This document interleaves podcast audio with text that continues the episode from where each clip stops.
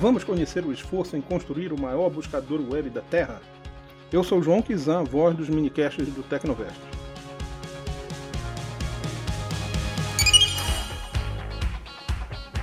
Em 1995, Page e Brian se conheceram na Universidade de Stanford quando eram estudantes de pós-graduação em ciência da computação. Em janeiro de 1996, começaram a criação de um programa para um mecanismo de busca apelidado de BackHub, batizado com o nome de sua capacidade de fazer backlink análise. O projeto resultou em um artigo de pesquisa amplamente popular intitulado A Anatomia de um Mecanismo de Pesquisa da Web Hipertextual em Grande Escala. O mecanismo de busca era único, pois usava uma tecnologia desenvolvida pelos dois chamada de PageRank, que determinava a relevância de um site levando em conta o número de páginas juntamente com a importância das páginas que se conectavam ao site original. Na época, os mecanismos de pesquisa classificavam os resultados com base na frequência com que um termo de pesquisa aparecia em uma página da web.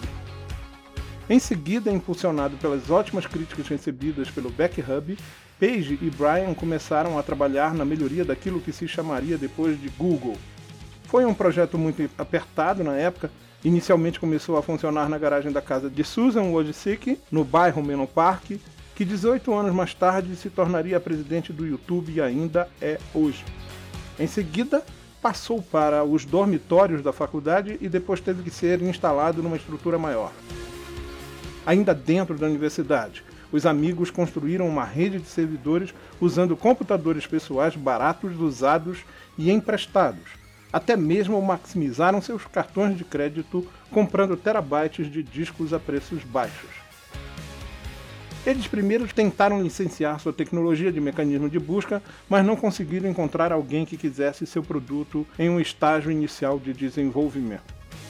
Page e Brian decidiram manter o Google no meio tempo e buscar mais financiamento, melhorar o produto e levá-lo ao público quando tivessem um produto polido.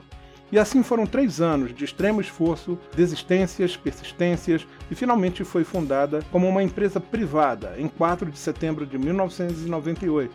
E sua oferta pública inicial foi realizada em 19 de agosto de 2004. Sucesso ao Google! Este produto foi viabilizado graças ao esforço dos nossos produtores de conteúdo e ao apoio dos nossos parceiros, faça parte de nossos admiradores apoiadores. Dê uma passadinha lá no apoia-se barra Tecnovest e considere dar seu apoio à nossa campanha de crowdfunding e receber recompensas na medida do seu apoio. Eu sou João Kizan, voz dos minicasts do Tecnovest.